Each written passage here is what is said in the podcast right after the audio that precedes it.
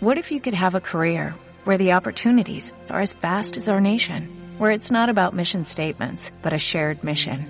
At U.S. Customs and Border Protection, we go beyond to protect more than borders, from ship to shore, air to ground, cities to local communities. CBP agents and officers are keeping people safe. Join U.S. Customs and Border Protection and go beyond for something far greater than yourself. Learn more at cbp.gov/careers. El viernes 18 de junio de 2021, en la sede de The Objective en Madrid, tuvo lugar una nueva grabación de Café Vienés, el programa conducido por el filósofo Miguel Ángel Quintana Paz en los live podcasts de este mismo periódico. Quintana Paz entrevistaba entonces a Nicolás Redondo Terreros, exsecretario general de los socialistas vascos. La entrevista tenía lugar apenas unas semanas después de que la Ejecutiva Federal del PSOE le abriera un expediente de expulsión del partido. Sobre esto y mucho más hablaron en la entrevista. Te dejamos con ella. Hola a todos. Estamos de nuevo en una sesión de este Café Vienés, de este pequeño espacio donde nos reunimos a una hora bastante cafetera eh, pues para charlar un poco como se charlaba en aquellos espacios también, en las cafeterías de Viena, eh, analizando el momento histórico. Mm, la verdad es que yo me siento un privilegiado porque creo que hoy tenemos a un contertulio para analizar este tipo de cosas eh, de un absoluto interés, para entender muy bien la historia reciente de España, para entender también el momento actual de España, como es Nicolás Redondo Terreros. ¿Qué tal? Hola, buenas tardes. Ya sabes tú que George Stein decía que Europa era el producto de los cafés. De los cafés, efectivamente. nuestra pequeña aportación es esa, sumar un café más ¿no? a Europa. Em, Nicolás, ya sabes que, aquí la labor un poco de presentación os la endoso al, invitado por un motivo, y es que creo que esa pregunta sobre quién es uno mismo es también una pregunta digna de, un café, ¿no? De un café vienes. Em, ¿Quién es Nicolás Redondo Terreros? Bueno, eso tiene una, gran dificultad de decir quién es uno. Pues solemos oscilar entre la falsa humildad y, la vanidad cuando uno se describe. Y yo no creo que es ni una ni otra. y además lo importante, en realidad, es lo que cree la gente que eres, porque tiene, una cierta repercusión. Lo que eres y tus dudas y tus angustias tienen menos, menos importancia. En general soy una persona muy condicionada por la, la política, muy condicionada por mi familia, que tiene un, protagonismo político importante, mi padre como, como mi abuelo, condicionado por, por eh, la vida en el País Vasco en las épocas duras y complicadas. Eh, todo eso me ha llevado a, una afiliación primero y a un, a un compromiso ciudadano que creo que tiene que ser el que podemos contraer a algunas personas que estamos en las mejores condiciones para que la sociedad vaya, la sociedad española vaya en un determinado, en una determinada dirección. Yo tengo la idea que mm, España tiene poderosos, como todo el mundo, pero no tiene élite. Ajá, ajá. Eh, eso lo decía un hombre que ahora está en polémicas también por la ignorancia de nuestra clase política, eh, Menéndez Pidal. Ajá. ¿Eh? decía que tenemos, somos un país muy igualitario, y eso es magnífico y extraordinario, más igualitarios que los británicos, ¿verdad? pero en cambio no tenemos élite. Es decir, esos poderosos que además se comprometen no con la política pequeña o la política partidaria o la política del día a día, sino que en el país, ¿no? con el futuro de su país, con el, devenir de su país y con el futuro de su país. Bueno, yo sin ser de los poderosos, porque no lo soy ni económica, ni culturalmente, ni intelectualmente, quiero estar en ese grupo que influya eh, en el futuro de nuestro país, porque además eh, el pasado ha sido suficientemente negro como para que apostemos un poco sobre para hacer un futuro mejor para nuestros hijos como el que nos dejaron nuestros padres. Pero bueno, ya ves que ya me he ido por otro... No, no, no, eh, te vas a un punto que, que, es estupendo para la, para la identidad de uno mismo, que es efectivamente nuestros padres, ¿no? De dónde, de dónde venimos. Y en tu caso, además, eh, Porque la pues identidad es otra cosa distinta, no tiene nada que ver. La identidad es, te das cuenta, el carnet de identidad nos diferencia a todos, a cada uno de otros. Sin embargo, la identidad cultural nos une. Pero no lo creo. Creo que es una equivocación. Mi identidad cultural es probablemente muy diferente a la tuya, coincidiendo en muchas cosas. Entonces, podríamos hablar de eso también, pero me, define públicamente más lo otro, mi compromiso político, los conflictos con el PSOE, mi apuesta por el acuerdo con el Partido Popular en determinadas cuestiones. Eso es lo que lo que me define de cara las público. Otras, las otras identidades a veces a menudo son como demasiado globales y por lo tanto engañosas. Entonces eh, es mucho mejor la, personal. Que en tu caso, además, para.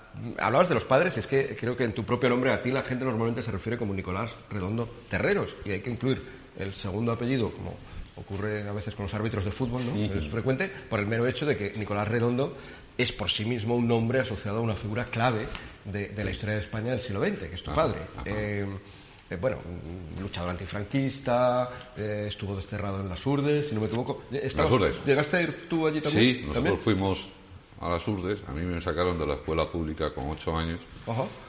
Una tarde lluviosa, por cierto. A mí y a mi hermana, que tenía cuatro.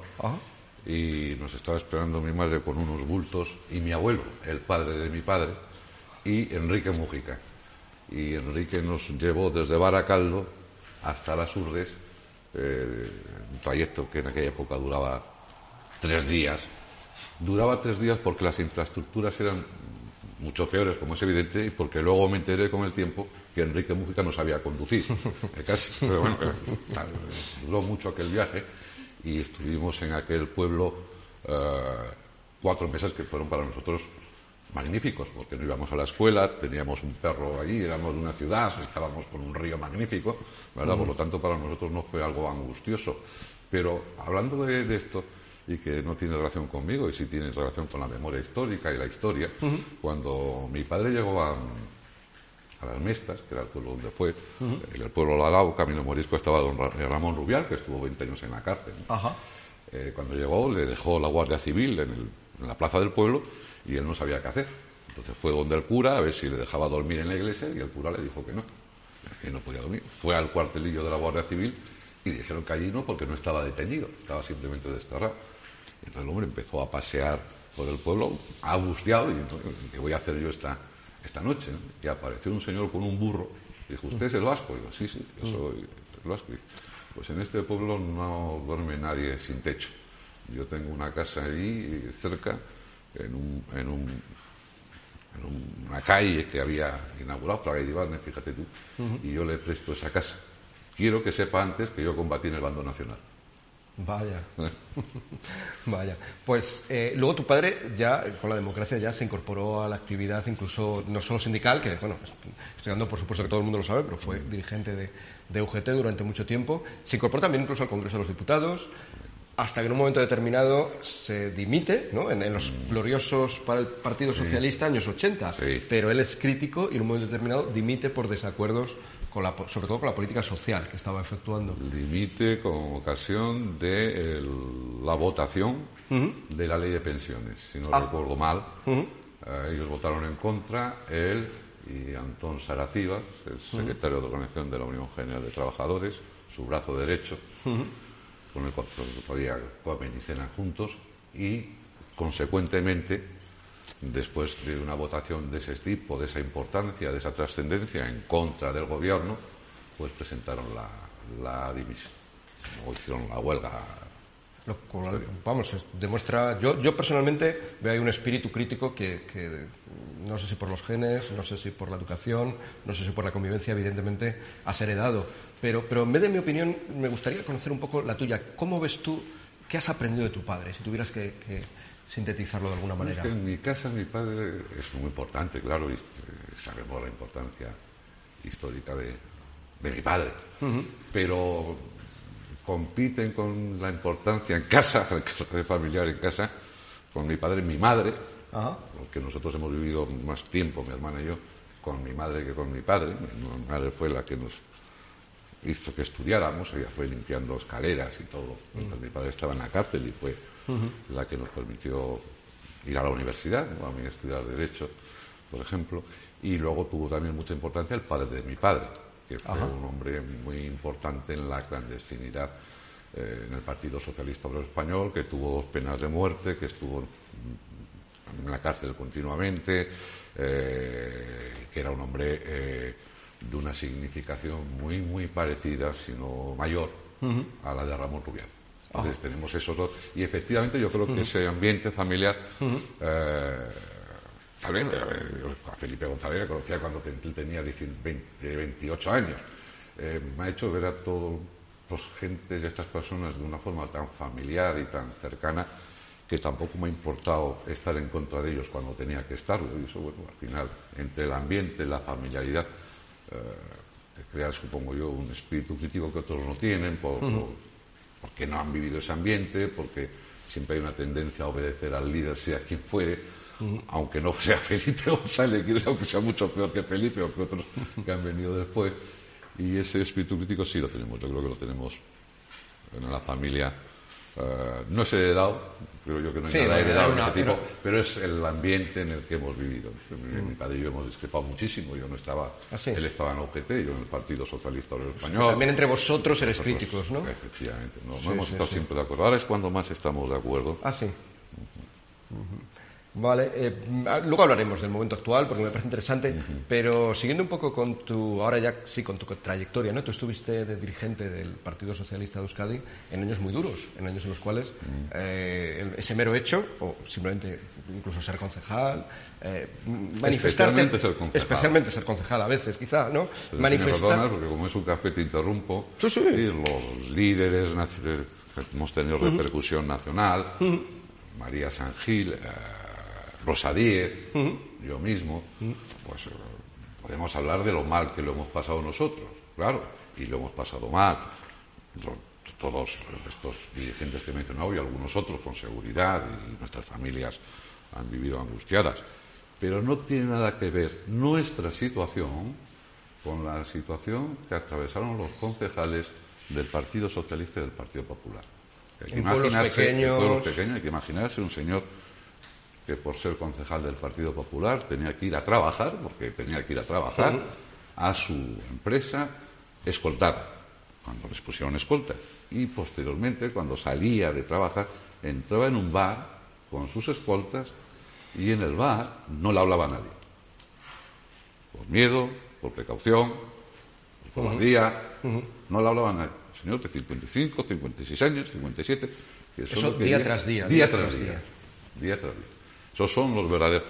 Todos lo hemos pasado mal. Pero la Guardia Civil que no tenía medios, la Policía Nacional y la Guardia Civil que no tenía los medios que tenía la, Policía Autónoma, y los concejales del Partido Socialista y del Partido Popular son los héroes anónimos a los que algún día teníamos que hacer un gran reconocimiento. Y me parece estupendo que, que empecemos por ellos. ¿Qué más, haciendo este recuerdo de esa época, qué más cosas recuerdas de esa época como especialmente significativas y, que de alguna manera piensas que nos pudiera servir a la sociedad actual que a veces se está olvidando, aunque no ha pasado tanto tiempo, se está olvidando de esos momentos? Bueno, en crisis como la que provocó durante muchos años ETA, se ve lo mejor y lo peor del ser humano. Se ve la, valentía, se ve el compromiso, se ve la solidaridad. Es decir, Imaginémonos eh, pues los primeros actos del Basta Ya con Fernando Sabater, eh, aquellas siete, ocho, diez personas que se empezaron a reunir. Eh, ves, algo maravilloso en, en esas situaciones de crisis y también ves lo más miserable, la cobardía, el que no te hablen por miedo, el que te insulten porque se supone que están con la mayoría. Yo vivía en un pueblo pequeño, en Plencia, y a mí me llegaron a saludar mm, gente del pueblo en los lavabos del, del, bar para que no les vieran saludarme. O sea, bueno, ves todo, ¿no? Pero, ¿quién lo decía aquello, no? Eh, somos, eh, hemos sido herederos sin testamento de una época también extraordinaria en la que, sin ninguna duda, eh, la policía, desde luego, el Estado, los jueces, pero también una parte de la sociedad española y de la sociedad y de una parte de la sociedad vasca, logramos derrotar a la banda terrorista. Luego tenemos otros problemas, desde luego, pero derrotamos a ETA. España es un país muy curioso. España modifica lo que funciona bien. ¿Recuerdas? Cuando Maragall dijo hay que, hay que cambiar el Estatuto de Autonomía catalán aunque funcione bien, porque ya tiene muchos años. Coño, si funciona bien, ¿para qué lo vas a cambiar? Es la única parte del mundo moderno normal que digan eso. Y segundo, nunca reconoce o, muchas veces no reconoce sus propias victorias. Nosotros derrotamos a ETA. Y no cabe duda que derrotamos a ETA. Hay una definición de la derrota del terrorismo de una persona que perteneció a, ETA, que seguro, que recuerdas y que le habrás leído algunos artículos, que Paulesti. Que un tipo magnífico. Y Kepa venía a decir que el terrorismo, que no es una guerra convencional, eh, es derrotado cuando su entorno político, cultural, económico y social considera que es menos ventajoso poner una bomba que hacer política. Es decir, que no lo hacen por virtud, lo hacen porque se han dado cuenta que el Estado les ha ganado. Y eso nosotros lo hemos conseguido. Y además España lo ha conseguido. Perdóname, por eso sí me quiero extender, somos tan, tan, Justo estás diciendo que nos pesimistas. Eh, eh, nosotros lo hemos conseguido sin cambiar nada. no hemos cambiado un reglamento, no hemos cambiado una ley, no hemos cambiado un estatuto, no hemos concedido la amnistía, no hemos, no hemos cambiado la Constitución. lo, lo, ganamos. hasta en Gran Bretaña hubo cambios. Y cambios importantes para ellos. Bueno, nosotros hemos ganado sin cambiar nada de lo que ellos pedían. Y les hemos derrotado. Y es eh, impúdico e inmoral que durante demasiado tiempo muchos se hayan negado a decir que les hemos derrotado. Eso quiere, mm, a la banda terrorista, ¿eso quiere decir que hemos terminado con el problema? No. Es más, eso está hemos, hemos, mm, el problema que tenemos es que no hemos conseguido, después de la derrota, hacer el relato de la victoria. De, no lo hemos conseguido. ¿Por qué? No hemos sido capaces. ¿Por qué no hemos sido capaces? Primero porque no hemos reconocido que hemos derrotado la Claro, no lo hemos reconocido, es una cosa que es sorprendente. Y después yo considero, como Cataluña pasa ahora, y que eh, el complejo de inferioridad respecto a los nacionalistas nos impidió, a la derecha y a la izquierda, ¿eh? Eh, nos impidió sentirnos orgullosos por la victoria. Y entonces lo que hicimos es, les hemos derrotado, dejémoslo, ya están derrotados. Que es un poco también lo que nos pasó con la transición. Ah. Vamos a hacer que todo funcione, que vaya bien, pero dejemos los símbolos, los sentimientos, ese miedo a eh, expresar lo que sentimos. Y una victoria se tiene que expresar y porque se exprese sentimentalmente y simbólicamente no es, no es una victoria mm, opresiva, por decirlo de alguna forma. Pero bueno, eso es, es evidente que no lo hemos conseguido, es más, lo están consiguiendo ellos los últimos datos, espero que no me nos incorpore esto a mi expediente. Eh, eh, eh, el apoyo de Bildu en los presupuestos mm, fortalece su relato, les legitima a ellos, les da decencia política, una legitimidad y una decencia que no tenían que tener porque no han hecho el recorrido que deberían haber hecho después de la derrota de la banda terrorista y, probablemente nos pase algo curioso y paradójico, también muy español, que el que pierde gana, que el que fue derrotado termina imponiendo el relato. ¿Qué, ideas se te ocurren de cómo podríamos contar a las nuevas generaciones, también a los que lo vivimos, eh, más cerca o más lejos, qué cosas nos ha faltado contar? Aparte de que quizá más atención quizá a los héroes. había recientemente una encuesta según la cual Miguel Ángel Blanco, por ejemplo, era desconocido por una inmensa cantidad de porcentaje de, jóvenes. Eh, y él es uno, él es solamente uno de otros muchos héroes. Quizá eso. Más atención a los, a los héroes. Eh, haber diseñado una época poseta, con ha contribuido muchísimo a nuestro favor, por ejemplo, algo eh, que es privado en cualquier caso, es la novela patria. Estén ustedes, tengan preparadas, tenemos vidas heroicas, vidas además eh, eh, para hacer 200 películas. Mario Nindí es un símbolo extraordinario de una potencia brutal. Está en la cárcel en el proceso de Burgos y termina el pobre mm, cuando se está muriendo de cáncer con cinco escoltas porque le insultan los suyos. El proceso de Mario desde el terrorismo de ETA a la defensa de la democracia española, entregándolas, eh, llegando a un acuerdo con el ministro de Interior Rosón, en cualquier otro país del mundo sería conocido, habría, provocado atención, pero como Mario Teuriarte, como Teuriarte, otros muchos. Eh, porque hicimos esto, eh, que no sucediera nada, tampoco les dimos importancia a los, a los que lucharon por la, por la democracia. Entonces todo ha pasado sin que eh, demos importancia a lo que hemos hecho. Si nosotros no damos importancia a lo que hemos hecho, malamente se lo van a dar a la generación. Claro. A pesar de los esfuerzos que hace y también Maite Pazatulúa y mucha gente llevando eh, Florencio Domínguez, llevando las unidades pedagógicas a, la escuela y eso está perfecto. se tenía que haber hecho más y lo tenía que haber hecho el Estado, como ellos mm, utilizan eh, todos los instrumentos institucionales que tienen para que su eh, relato se, imponga. Yo, por ejemplo, no estoy, una vez lo he dicho, ¿no? Usted, que reciban a los, a los etarras cuando salen de la cárcel, que les reciban, si es privadamente, y es para solidarizarse con una persona que ha estado 30 años o 20 años en la cárcel, yo no tengo nada que decir. Ahora bien, el problema es que esos recibimientos que hacen amparados en las instituciones son los recibimientos dirigidos a darle valor y épica a su relato anterior. Y eso es lo que es inadmisible. Mientras que nosotros no hemos hecho nada de eso, al contrario, les hemos adecentado. Sí, mucha gente, por ejemplo, la serie de televisión sobre Patria, que también ha sido bastante vista, Esto es. Eh, eh, mucha gente se enteraba ahí por primera vez de cosas que acabas de contar, de que pues, había dificultades para hablar con la gente en el bar. O sea, realmente mm, es muy agradecido cuando se hace, pero por desgracia porque, porque falta ese Claro, falta.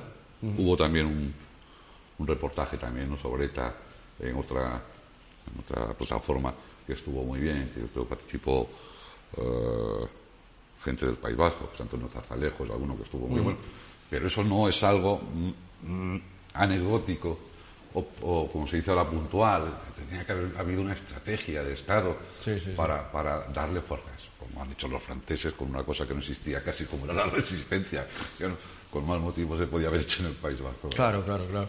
Eh, siguiendo un poco adelante y, hablando ya un poco del presente, porque resulta que, de nuevo en el presente más actual, pues estás de nuevo de actualidad, porque por, tus eh, bueno, el expediente que el Partido Socialista, eh, con el cual te amenaza de expulsión de ese partido al que has pertenecido tú y como nos has contado, pertenece tu padre, pertenece tu abuelo.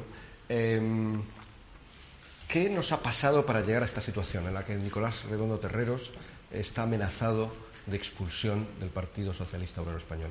Bueno, no sé, lo, la verdad que eh, los partidos en general han ido reduciendo su ámbito de debate. ¿eh? Yo creo que eh, estamos viendo un proceso en el que los partidos dependen más de las personas que nunca. Un poco de cesarismo. Cesarismo, un poco no mucho. Es decir, que cuando nosotros nos angustiábamos por el poderío de Felipe González, no nos estábamos, nunca supusimos lo que podía pasar después, porque a Felipe González le contestaba a todo el mundo, como decía, bueno, yo en realidad he ganado pocos congresos, porque la mitad se los ponía Alfonso Guerra, luego estaban los UGT, luego estaban nosotros. Tenía que otra pactar. tenía que, otra cosa es su capacidad de atraer votos, que claro, eso no. Pero, pero en el partido tenía que pactar y no todo le salía bien, y le, convocaban, le convocaban huelgas generales, y había eh, corrientes, había corrientes ¿eh? Eh, y posiciones territoriales fuertes. Ahora, en, mi caso yo no alegaron que habíamos que yo había pedido el voto para la señora Ayuso, he demostrado que no era cierto, vino un acto institucional de una nación que presido, como presido del siglo XXI, y ese mismo día vino el monasterio a comer el mismo día que vino Ayuso por la mañana a la equinoterapia, la recibí institucionalmente y no pedí el voto como hay mil testigos. Y luego me han introducido en el, expediente dos cuestiones que sí, que sí soy, de las que sí soy responsable y habrá que evaluar. Yo dije y sigo diciendo que creo que ningún gobierno de España puede depender para aprobar unos presupuestos o para mantenerse para mantener su actividad de un partido como Bildu. Lo dije, lo digo y lo diré.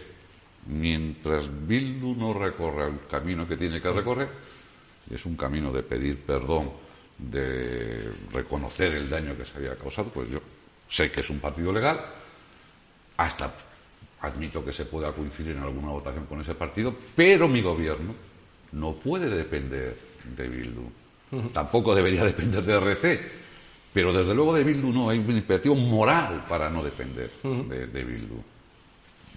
Y eso sí lo dije. si eso es causa de expulsión, no Y lo otro que dije, que también lo dije y por tanto no puedo decir no, es que a mí no me gusta un gobierno PSOE Podemos. Que cuando el gobierno es socialdemócrata comunista, entre comunistas y socialdemócratas, pierde la socialdemocracia y pierde el país. Y que eso incapacita para acuerdos. Y que si un país necesita, si este país necesita acuerdos, cuando más los necesita es justamente ahora. La crisis económica, la situación de Cataluña, hacen imprescindible el acuerdo entre quién gobierna y quién puede gobernar.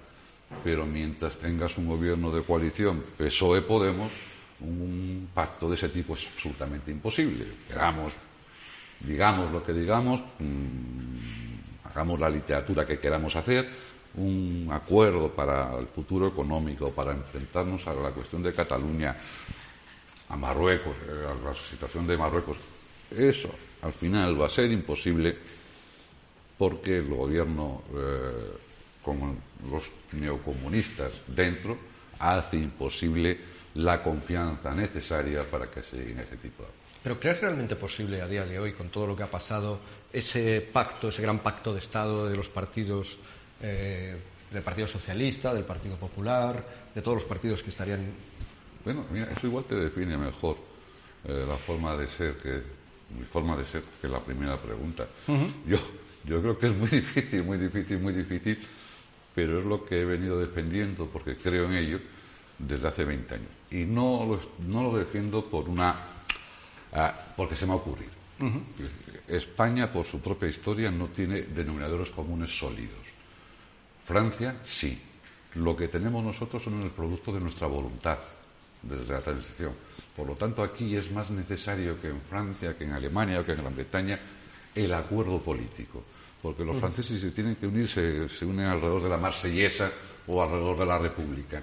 Aquí no tenemos esa, posibilidad. Por lo tanto, el, dirigente virtuoso debería provocar acuerdos para consolidar esos denominados comunes, esa concordia mínima que hace posible el funcionamiento de democracias sólidas y eficaces. ¿no? Y yo solo defendí, a ETA no la podía ganar solo un gobierno, la tenía que ganar el Estado. Y para que la ganara el Estado tenían que estar de acuerdo el Partido Socialista y el Partido Popular. Nosotros fuimos, el fui el que propuso por primera vez el pacto contra el terrorismo. Es decir, algo tan sencillo, tan sencillo como que ETA se diera cuenta que no había cambio de política, gobernar a quien gobernara. Pues eso hasta los años hasta 1990 y tantos no fue posible. No fue posible. Hasta que después de un viaje que hice yo a Gran Bretaña, con Mario día concretamente y Chiqui Venega, hice una propuesta que recogió luego eh, José Luis Rodríguez Zapatero, y yo, pacten una política, la que sea, la que sea, da igual, pero pacten una política para quitarles cualquier esperanza de poder dividirnos. Bueno, pues eso que, estaría, que, se hizo luego al final y luego se destruyó. Pues, eso también sería lo razonable para Cataluña. en una política, la que sea, ni me introduzco en que sea eh, dura o blanda o medio pensionista, pero pacten ustedes una política sobre Cataluña que haga imposible que los independentistas jueguen mientras gobierna el PP para acumular fuerzas y cuando gobierna el Partido Socialista para sacarle rédito a la acumulación de fuerzas. Sí, sí. Pues, pero ¿Lo crees posible? Bueno, pues, pero uno tiene que trabajar por imposibles, por eso. es una situación de principio, ¿no?